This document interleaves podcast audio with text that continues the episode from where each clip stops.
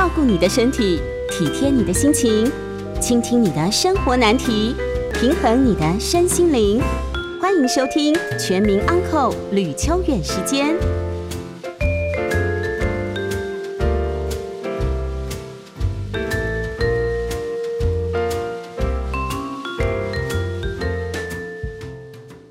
欢迎收听九八新闻台每周晚上八点播出的吕秋远时间，我是吕秋远。我们今天要来进行我们的一些法律上的呃分析啊，呃，就是让大家一起来探讨一些这周发生比较重要的法律案件。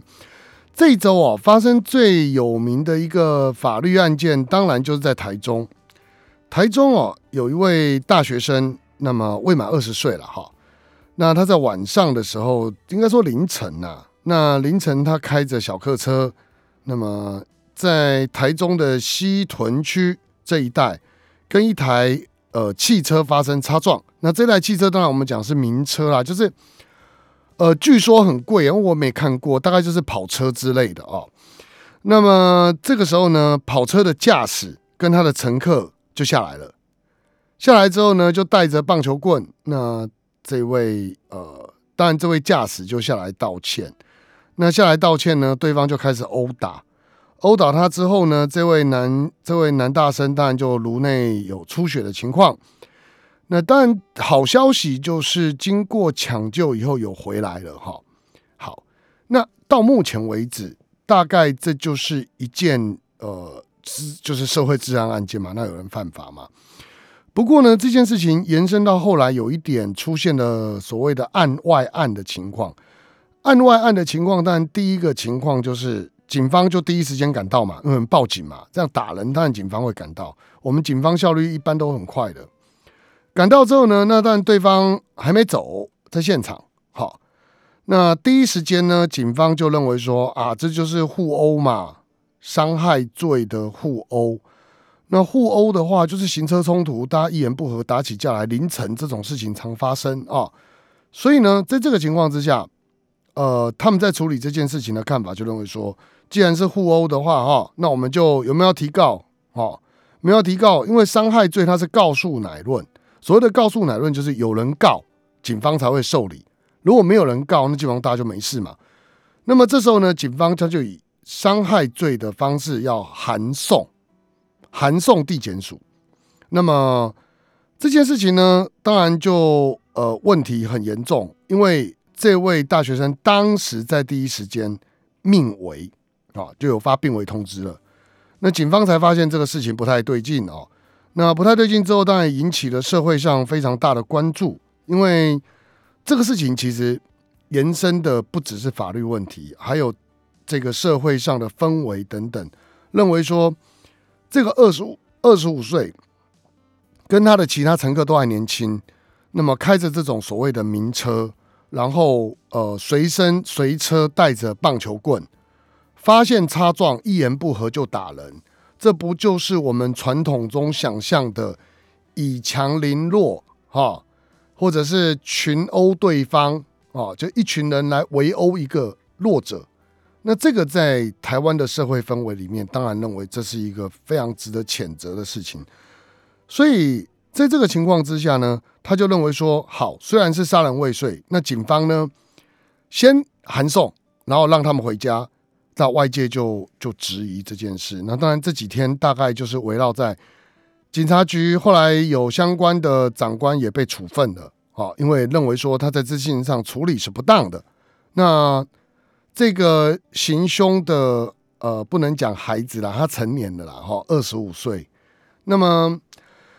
这些这个呃嫌犯的爸妈甚至有出来下跪，要到医院去跟这个伤者的，就是被受伤的这个伤者的妈妈要跟他道歉。那妈妈当然是拒绝了，但也就下跪。就我跟各位讲哦，呃，很多这种行车纠纷或者这种所谓的伤及到人命或者重伤的案件，被害人常常就是就是当然就第一时间都很难过。那这个嫌犯哦，很多时候会到，比如说，如果是死亡，就到灵堂前面；没死亡，就到，就比方酒驾肇事，就到医院去下跪。我跟各位讲，真的没有必要啦，因为下跪这种行为，其实对我来讲，我认为这是一种折损人性尊严的行为。那么今天我们造成人家伤害，就是好好弥补人家。那么下跪能不能弥补人家？我我我觉得其实说真的啦，心理上哦，对方愿不愿意接受如此大礼，都是一个问题，就是一个很大的很大的动作嘛。那这个其实很多时候我们看到人家下跪，我认为下跪在某些情况下，它是一种道德勒索。什么意思？我都跪你了，你还要怎么样？那这个其实对于受害人来讲。有时候他不见得愿意接受这样的事情，所以下跪要谨慎哈。那成年人了，爸妈出来下跪，当然更没有必要啊。各位，这你说养子不教父之过，这种事情太难讲了啦。第一个是不是父之过，是不是母之过，都还不好说。那更何况说，因为孩子的状况根本不是我们爸妈的能够完全控制跟掌握的。什么意思？你今天认真讲嘛？你一个爸爸妈妈，你这孩子成年了，在外面做什么事？不要讲成年了，未成年十七八岁。说真的，过去我们实物案例里面有发生过十六七八逞凶斗狠去砍人家手、砍人家脚的很多啊。那这个情况，未成年呢？未成年的时候，那爸妈应该怎么负责？当然，在我们法律上哦，未成年人犯罪，一般而言。父母要负民事上的连带赔偿责任，这是第一点。所以很多的未成年人，比如说十七八岁、十八九岁，呃，就当他们去做最常见像车手、卖账户，这个爸妈都要连带赔偿的，因为这个部分就是爸妈他在监督上这个有不周到的情形，那当然这个要连带赔偿。所以我们常讲嘛，小孩在二十岁以前，其实。到底他要做什么呢？我们其实不知道。我们能做的事就是他小时候多陪伴、多照顾，不要认为钱就能满足他的问题。因为这个事情，坦白说，他不是用所谓的十八九岁以后说我管不动。当然，十八九岁管不动啊。那七岁、六岁的时候呢？我们花了多少时间在孩子身上？如果我们没有花很多时间在孩子身上，到十三四岁青春期来了，叛逆了，但要管更不容易。就其实答案就是这样嘛。好，所以。我们不仅是生，不仅是养，那基本上陪伴、跟照顾、跟教育都是很重要的哦。那么，基本上爸妈需不需要在成年以后为孩子的行为负责呢？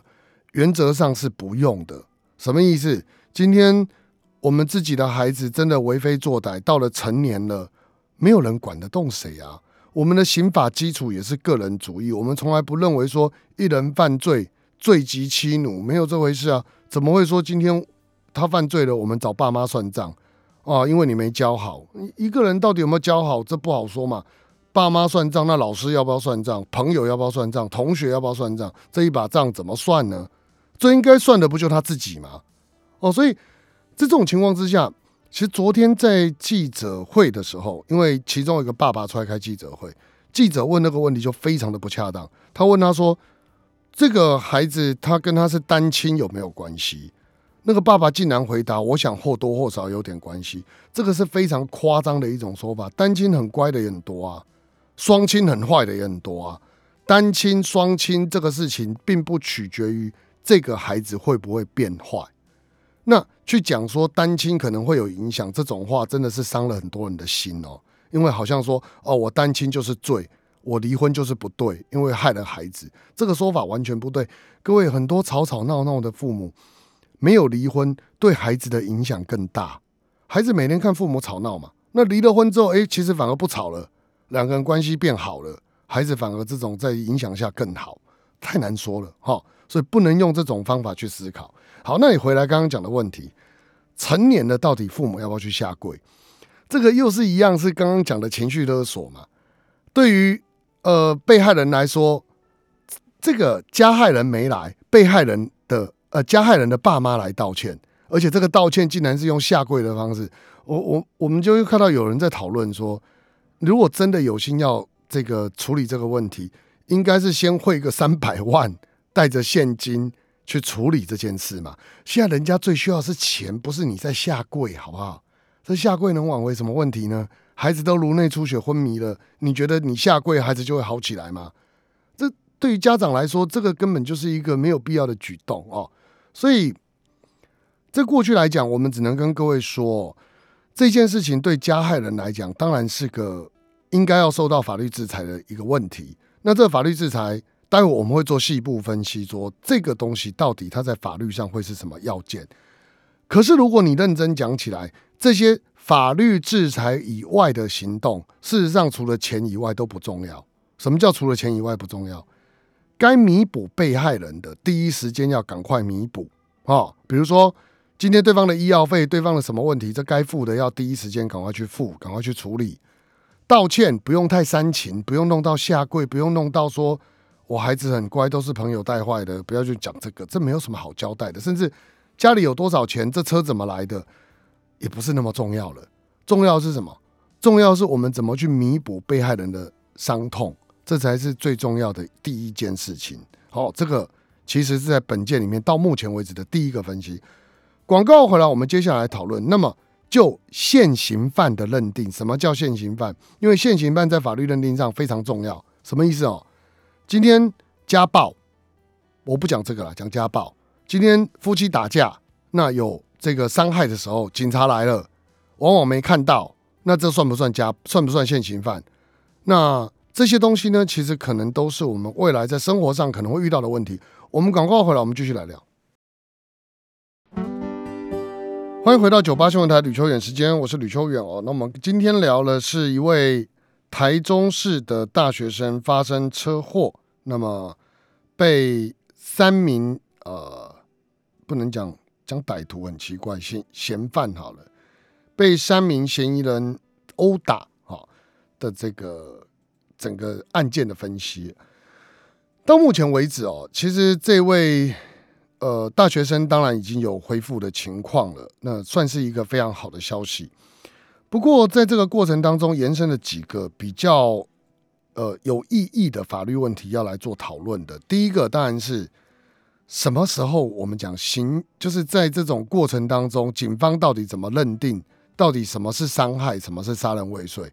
其实我跟各位讲哈，在对身体的伤害里面，我们原则上分三种，一种叫一般的普通伤害，一种叫重伤害，一种叫杀人。好，有这三种，就人过世了这三种情况。那当然，法律上也有分成既遂跟未遂，伤害未遂是不罚的。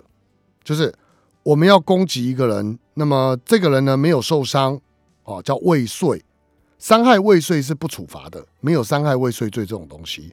但是呢，有重伤未遂跟杀人未遂这两件事，就是有基于重伤或杀人的故意，要去对对对方做伤害的行为或杀害的行为，但是没有达成结果，或者是当中因为什么原因所以停了。最后面这个结果没有发生，我们称之为叫做未遂。好，那当然如果发生结果就叫既遂嘛。好，这个案件我们怎么去判断？哈，首先第一个，我们先判断伤害跟重伤害。各位把它学起来，因为这个蛮重要的。重伤害哈，在我们刑法第十条里面有严格的规定。我特别讲严格的原因是，举个例子来说，我把一个人打得很惨，这叫不叫重伤害？不一定。因为什么？打得很惨，打到对方昏迷，这个都不一定叫重伤害哦。重伤害在法律上是有严格的定义的，也就是身体的某一个器官，因为这件事情导致严重毁败或已经毁败的程度。那严重毁败或已经毁败，大致上就是说，比如说眼睛几乎全盲或已经全盲。耳朵丧失听觉或几乎严重的丧失听觉，这样，那这个容不容易呢？这个基本上来说，当然很难讲。可是，在实物认定上是相当困难的。那这种实物上相关，就要透过医学鉴定。比方说，这个人我们打了一拳以后，这个人的眼睛从视力一点零变成零点一，甚至更低。那就有可能是什么重伤害，因为他的视力严重毁败。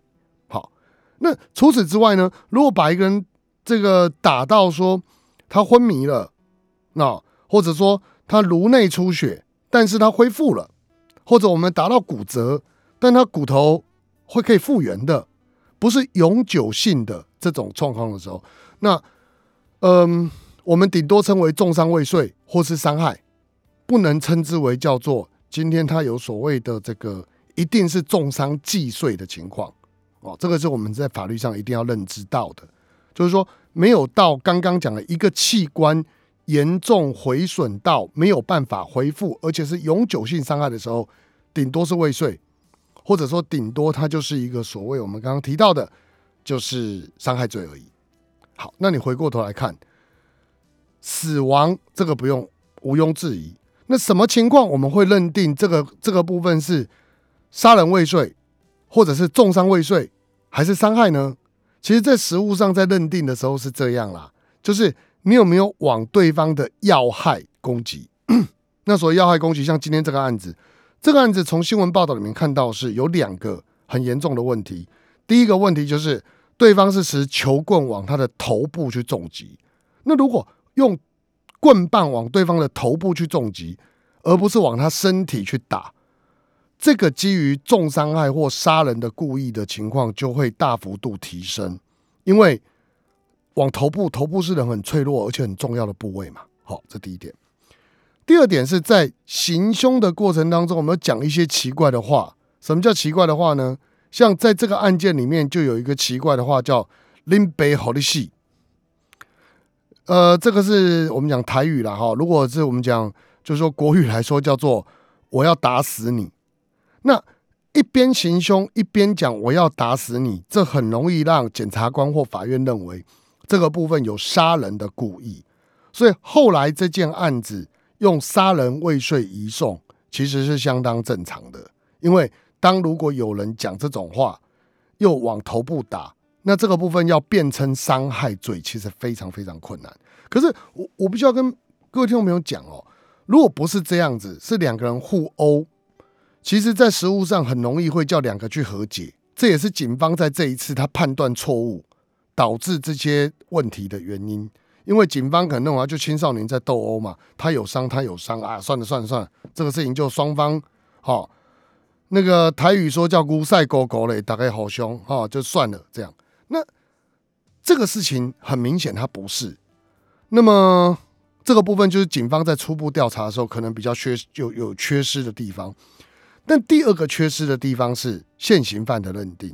我们刚前面讲过哈，什么叫现行犯？现行犯大致上来说，就是犯罪时或刚犯罪结束后这个情况之下呢，呃，他就称之为叫现行犯。那现行犯呢，就是任何人都可以逮捕，不只是警方。那因为逮捕这个权利其实是专属于我们讲说检调单位、法院，任何不不是每一个人都能够说我要逮捕你。除非是像现行犯，那么这个现行犯的认定因此就非常重要。在本案当中，因为犯罪的情况刚发生，当然警方可以认为说啊，已经发生完了。那既然已经发生完了，那么我可以说是现行犯，也可以说不是。因为通常现行犯，我们讲最精确的认定就是还在打嘛，被警方看到了还在打，所以犯罪中一定可以。那犯罪结束后，请问犯罪结束后是多久？十分钟、三十分钟、一个小时？那这样算不算所谓的现行犯？在这个案件里面，最麻烦的就是警方到场的时候结束了。那结束的时候，警方就有，哎，要不要把它当做现行犯的一个裁量的权利？好，那一般而言，警方要不要立刻把它当做现行犯来逮捕，并且做笔录呢？实务上来说。比较难要求的原因是，这种斗殴案件，警方做笔录做完移送检察官，检察官搞不好，这个你说虽然检察官有值班呐，半夜是在值班呐，可是这种东西就是增加工作上的负担嘛。如果只是斗殴而已，我下次再传就好了，没有什么好严重的。啊。所以，当警方第一时间可能认定他是斗殴的时候，往下就会完全走偏，因为他在现行犯认定上就会变宽。杀人未遂，没有人会觉得这是一个简单的案件。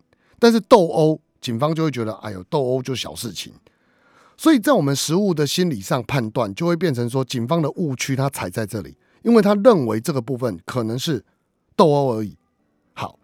第一步错，下一步的现行犯认定就会因为这个案件不是大案件，而现行犯定义他会比较宽松，他就会觉得算了算了，那就没事了。好，那再往下，往下就更麻烦了，因为现行犯的认定在学理上不是实物上哈，学理上我们的探讨都是说哈，为什么要有现行犯逮捕这个东西？因为我们要怕当事人湮灭证据。好，如果把他逮捕之后，立刻侦讯，对于整个案情的厘清会很大帮助。因为暗中出宫嘛，什么叫暗中出宫？案发的时候第一次讲的话最准呐，来不及找律师帮他说谎嘛。所以第一时间现行犯发生，立刻把他找来，叫他说哦，到底发生什么事？他讲出来绝对也是真心话的比例比较高。可是当如果隔了一阵子，用函送的方式，就是诶，把公文送到检察官，请检察官再来传唤他。哦，那到时候大家找律师，可能隔一一个月、两个月讲出来话，每个都不一样，都好漂亮。所以这件事情在现行犯的认定上面，如果是斗殴，没什么大不了的，现行犯放回去无可厚非。可是如果是杀人未遂这种严重的案件，因为杀人未遂实务上有可能最少判五年以上，伤害罪大概顶多一个月、两个月。那刑度上有差的时候，他的认定上。宽松的程度就不一样，才会导致今天警方在做这件事情的时候，最后的结果会有这么大的差异。所以，其实，在本件来说，警方的处理当然在调查上面有一些疏失，那么有一些我们讲说干部也受到了行政上的惩处哦。呃，不过重点还是在汲取教训，也就是说，这件案子在呃我们日常生活当中都有可能会发生。那么有一个。网红吧，他就有提供了一个，如果车祸发生的时候怎么办？原则上啊，哈，不见得要急着下车，没有错。尤其是看到对方如果一擦撞，立刻车门打开，拿着棒球棍出来，各位请待在车上，千万不要下车。那如果当对方攻击我们车辆，哦，车辆要上锁，哦，就不要下去了。如果当对方真的去攻击我们车子的时候，就按喇叭。就长按，一直按，为什么要引起大家注意？这时候呢，对方往往收手的几率就很高，所以请注意哦，发生行车纠纷的时候，呃，有时候要记得保障自己啦，哦啊，这种呃保护自己的方式多少要学一点，那避免自己受到比较大的危害。大概今天简单跟各位分析的相关法律问题到这边告一个段落，待会哦我们会开放扣印，那么。有任何法律问题都可以打电话进来问。像我刚本来其实今天要讲一个法律问题，就是领养的问题。好，那时间上来不及。然后有听众朋友问我说，他住八楼了哈，然后十楼晚上半夜夫妻吵架好大声，疑似家暴，甚至有在凌晨三点装修家里东西啊，好奇怪哦的的这个问题，应该要怎么解决？那么待会就是广告回来，我们开始接听我们听众朋友扣一有任何法律问题就打电话进来，我们电话是零二八三六九三三九八零二八三六九三三九八，待会见。欢迎回到九八新闻台吕秋远时间，我是吕秋远哦。那我们现在开始来接听我们听众朋友的电话，我们电话是零二八三六九三三九八，邀请第一位李小姐，李小姐你好，吕律师您好，哎，请说。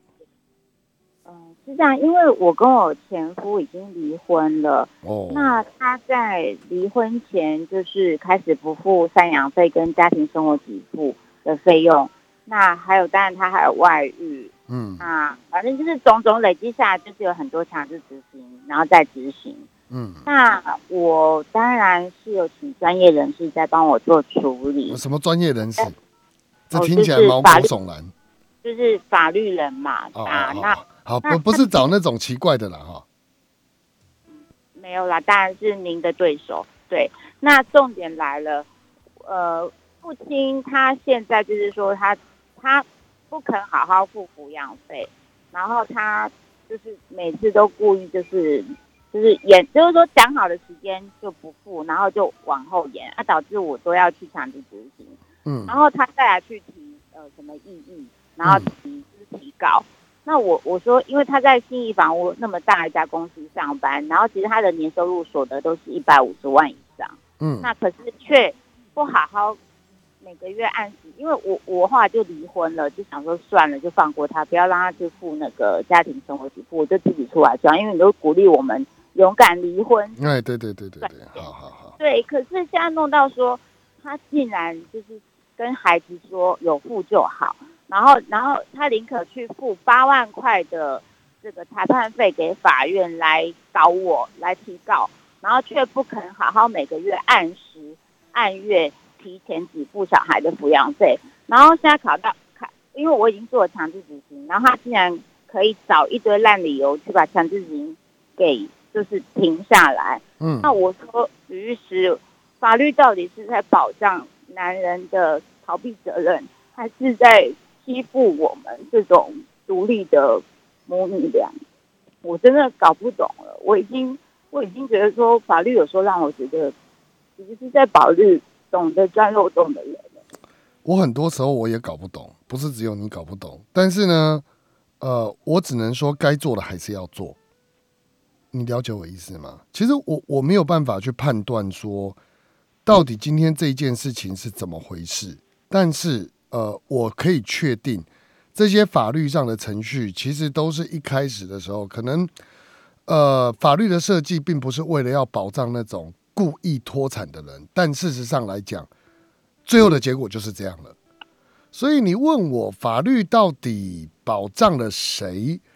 呃，我只能说。嗯，如果真的是如此的话，我会建议你。哎，小孩跟谁姓呢？小孩现在已经跟我姓了，因为他不付抚养费。啊，那少了一个东西，那就没办法了。我只能说，其实我有另外一一句话啦。我在过去曾经讲过，就是说，当我们决定要生孩子的时候，原则上不要想着另外一半会不会付我们钱。虽然这句话很不法律。但我的意思是，起码心里会好过一点。我要生不生，要不要养得多好，其实都是孩子跟我之间两个要一起努力的事情。不要去仰赖一个说他有可能不付钱的人。心理上，我只能这样跟你讲。因为我原本不敢生，可是双方父母逼着我要给交代。哎呀，我们跟你讲。反正生都是我们自己决定的。到现在，我竟然要被他的不负责任来提高。呃，你就想想，你是为了孩子吗？是吧？对，我是为了孩子。可是我的薪水，我一到五上班配合小孩，所以我的薪水只有两万多块。嗯。可是对方的薪水有十几万，他故意随便找官司来告我，搞到我要离职，搞到我要没工作，跟他耗这些官司。我说，那法院可不可以？可不可以六日开庭？因为你们律师费收这么多钱，法院也要收裁判费，嗯，不然我们这些单亲妈妈到底要怎么活下去啊？嗯，有道理，但是我目前为止没有办法帮你想到答案。说真的是这样。那你问我说法律到底保障谁？好，你这个案件确实值得研究一下。我只能跟您说，目前来讲，你现在做的都对，那就是持续继续往后做。好不好？但是保障谁？我这这个问题太大了，我没有办法回答你。可是他现在写了一个澄清，陈陈氏陈，对不起，我很生气。陈啊，生气，我知道。请示陈述状。哎，陈述意见。嗯。他去说什么？反正就是暑假我有让他顾一下，但是我五六日我有接回家，然后他就跟法官说：“哦，这段时间都是他在照顾小孩的。”对，所以那个要扣掉，对不对？我看过，真的。他有还有当事人做什么事情呢？他说他有收我很多礼物、水果、食物。他说我来探视哈，我来探视，我把小孩带走，周六周日那两天，呃，是不是你养的？是我养的，所以我要从那边再扣掉两天的钱。真的啦，我什么都遇过了，我只能跟你说，就努力。我真的不知道怎么跟你。那我是不是以后可以不要跟他见面了？诶。我不能这么说，但是我只能跟你讲，反正跟他见一次面，那我哪知道哪一笔钱他是请客，哪一笔钱他是真真心想付？因为他全部把它和在一起，然后去跟法官讲，然后让法官来来停止这个强制执行。那那我的小孩下个月要吃什么？要喝什么？好，这个呃，你到脸书上再来问我，我再帮你想办法。先这样子哈，因为后面还有电话。来，我们请下一位王小姐。王小姐你好，哎，律师你好，哎，是你好。我请问一个那个，哎，那个一个七楼的双拼哈嘿，的大楼，嘿，怎么样？那那分左右两边嘛哈，嗯。啊右边的二楼哈，嗯，在半年之内，它从下面淹水上来哈，嗯，啊就修理一次，就让左边的这几户哈嗯，帮他分摊啦。嗯，啊，也不晓得是修理怎样。那 不到半年，他又淹了，淹了。他现在贴了一个说什么修理总，呃，呃总总什么管哈、嗯，要三千块，要这一边左边的这几户哈、跟他分摊。那我问你，漏水是谁的错？啊，就是不知道啊。他去鉴定呢？对啊，啊，他他就是叫人家来修理啊，就贴出来，贴了一个收据，说我们哎几楼几楼几楼，每个人都要帮他。我我知道我知道，但是重点是鉴定啊，这个是谁的错，就要谁来负责。你听懂我的意思吗？哎，啊、一般来讲哈，嗯那个七楼华夏，嗯二楼哈，假如说有那个水冒出来哈，嗯我们假如说在三楼以上的每一个楼都有做那个竹子，什么头火啊，或者是什么东西的那个那个孔的那个盖盖起来哈，嗯，几乎是不会有有什么脏东西漏下去。是啊，，所以我就说这个要鉴定啊。所以所以他也没叫人叫叫人鉴定，只是说他淹起来了啊，跟楼下无关。那你就不要付啊，啊啊，这样可是他就贴出来我啊，贴出来就贴出来，然后贴一百遍，我们不要付，那也是拿不到钱呢、对不对？啊，啊第一次我们就觉得啊，自己哈呃邻居嘛，就就就算了哈，就给嗯他了。可是不到半年，他又来一次，啊，所以不要付啊，啊，又来一次哦，啊所以不要付啊，他来十次，我还是不要付啊。这个贴出来这个公告，这个这个贴板公告板哦，嗯，本嗯来是在贴那个公共费用哈，比如说呃电梯费啊，什么扫地费啊，或者什么电费，这个这个好像每个月的大家代支代付的贴的东西哈是正常的，但是你家里发生什么事情，你也贴了一张收据要没关系，那你就不要付嘛，不要付。啊我是我是觉得说你要告诉我们，我我们假如哎双拼的有什么问题，我们都要通知每一户说，喂，要对，所以我跟你讲不要付，我跟你讲第四遍了，不要付。他没跟你说清楚，你就不要付，好不好？不找不到要理他原因的时候，嘿不要付要付嘛。对，要付，请他来告你，三千块他不会告你的啦。啊、好，谢谢。好，辛苦了。好，那呃十哎，可以等一下可以接吗？好，那我们请李先生，李先生你好，哦那个哎、到你了，是，吕律师你好，哎、你好，你好，那个我是一个嘿电车司机哦。哦，好，那我之前预告一个案子，就是嘿嘿嘿，我客，因为我我在客人上车，嗯。然后有个孕妇，然后有个老妈妈嗯。上车以后，有一个人无缘无故就拿着那个番茄棍嗯。一直敲我们的玻璃，然后然后我本来要用手机收证，我我就是不下车，就像你刚刚讲的那个对，不要下车，不要下车，结果我那个孕妇吓死了，鬼吼鬼叫说赶快开走，不要理他。然后我开了以后，嗯。他又骑摩托车一直追我，嗯。后来我就违规，因为我玻璃已经被他打破了，后面后后车窗玻璃破，告他毁损呢、告他毁损罪，我我知道，那我我现在因为我这个阴影一直在，我现在车上随时都放着那个那个叫什么，那个喷的。那我现在有个问题，我下次如果遇到这个嘿，紧急状况，如果真的又像上次玻璃又被他打破，我可以喷他吗？呃，你可以主张正当防卫，正当防卫，就是说，如果今天真的有这样的情况在发生的话，你可以主张正当防卫或紧急避难，那你可以喷他没有问题啊。但是但是，哦，凡事都有但是，但是他也会告你。好，那告你的，这就是我跟你讲，刚刚有一个听众讲法律很不公平，我都不知道怎么解释。这个事情就是这样，当你喷他的时候，好，然后呢，他就会说你攻击我，好，那你告他毁损，他告你伤害，两个去的时候，检察官就叫你们和解，然后你就会觉得莫名其妙，为什么要跟他和解？你先打我的玻璃的、他就会说啊，你也喷了他的东西啊，你也喷了他眼睛受伤啦。好，两个人和解，这样，那你也会有一天像第一位听众朋友一样打电话来说，法律真的不公平，可是我不知道怎么解释，我只能告诉您说，那你说好的律师，那我正当法，你刚刚不是教我这个吗？那我到底能不能成立？有可能成立，可是也有可能检察官会这样做，叫你说跟他和解，就是这样。好，所以你做参考一下。好了，那时间的关系，我们先休息一下。我们广告来继续接口音零二八三六九三三九八，待会见。欢迎回到九八新闻台吕秋远时间，我是吕秋远哦。那么经历过两哎三通电话，有两则竟然在讨论法律不公平的事情，我也不晓得怎么说了哈。其实这是我讲的哦，司法它不是一个正义之神的绝对体现。我跟各位讲哈，我我律师做那么久，我我其实。不是很赞成人家什么事情都说我要到法院去告你。我我跟各位说，这都是下下之策，已经走到没路可走才会去走。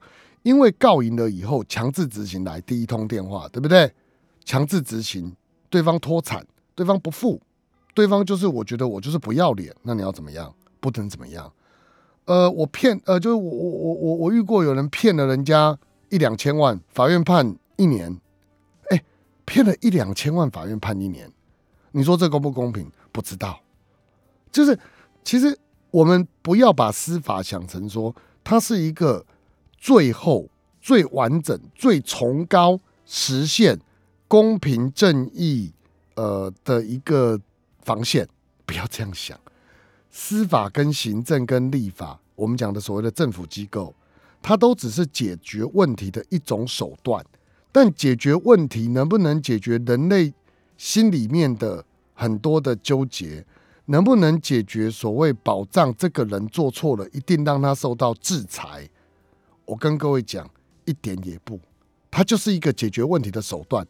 这个有时候会让你满意，大多时候会让你不满意。那如果你说，那司法到底能给人们什么呢？啊，给人们解决问题的一种手段。那这种手段它不是最完美的，但它是一个撇除掉暴力以外，我们最能够让大家满意或者不满意但可以接受，或者是有一方满意有不方不满意的一种状态，就是这样而已。所以当法官或当律师很可怜啊，总会有一半的人，甚至比一半更多的人讨厌你。为什么？我讲白一点嘛，法官。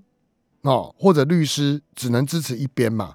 法官最后面判出来的结果，一定有一方不满意嘛？输的人不会说哦，法官你好公正，输的人都嘛在骂法官，都说司法不公，一样的道理。律师啊，律师今天去代表别人打官司要收钱嘛？